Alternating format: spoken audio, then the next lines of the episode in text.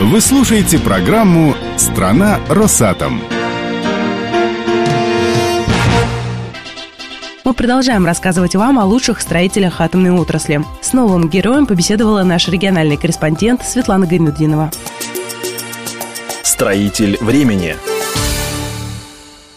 если вы спросите, кто такой Андрей Макаревич, на ИХК однозначно ответят – инженер отдела капитального строительства. У него нет ничего общего с известным тезкой. Разве что свою работу Андрей делает со смаком, и поэтому стал одним из победителей финала второго ежегодного конкурса «Лучший по профессии в стройкомплексе атомной отрасли». Андрей, расскажите нам, в вашей жизни это был первый конкурс? Нет, данный конкурс был в моей жизни не первый. В 2011 году я принял участие в конкурсе «Лучший молодой специалист ОХК» и стал победителем своей номинации. Сложность сложности в этом конкурсе были какие? Чем он отличался от конкурса, который проходил в 2011 году? Сложности были, в первую очередь, связаны с тем, что я довольно-таки недавно работаю вот именно в сфере капитального строительства, поэтому, учитывая специфичные вопросы этого конкурса, были у меня трудности. Номинация была у нас самая многочисленная по составу и количеству участников. Андрей, какие были сложные задания, с которыми вы, может быть, справлялись с трудом, или интересные задания, которые запомнились? В первую очередь, конечно, было очень много заданий, в которых я постоянно в своей повседневной жизни сталкиваюсь именно по работе. Это именно в части профессиональной моей деятельности. Были интересные задания в части определения ошибок, составления предписаний, выполненной работы, то есть нахождение неточностей в формулировках поставленных вопросов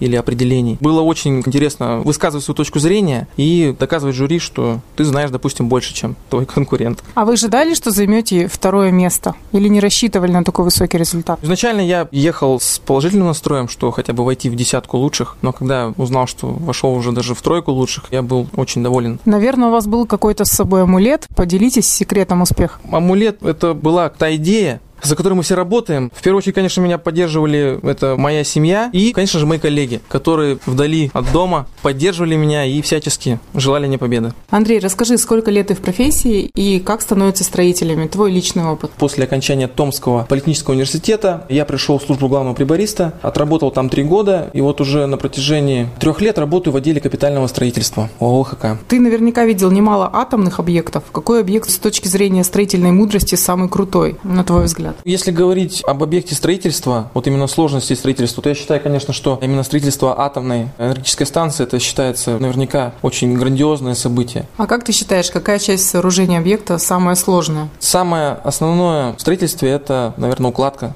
все-таки устройство фундамента. Так же, как вот в семейной жизни. Закладываются семейные отношения еще на стадии дружбы, общения. Также и в строительстве. То есть, как мы изначально устроим фундамент, так в дальнейшем будет продвигаться вся стройка. Андрей, что бы хотелось построить? Может быть, какой-то грандиозный объект? Какие-то планы есть, мысли, мечты? Да, хотелось бы непосредственно, конечно, принять участие, может быть, в строительстве какого-нибудь объекта за рубежом. Вас, наверное, часто спрашивают о сходстве с Андреем Макаревичем. Почему вас так назвали? Вы, может быть, поете и пишете песни? Просто как любитель я не против спеть. Профессионально, конечно, таким не занимался пением, но сходство, да, в жизни частенько так сравнивают. Я желаю вам удачи, успешной работы и участия и победы в других конкурсах. Росатом. Наша энергия нужна миру.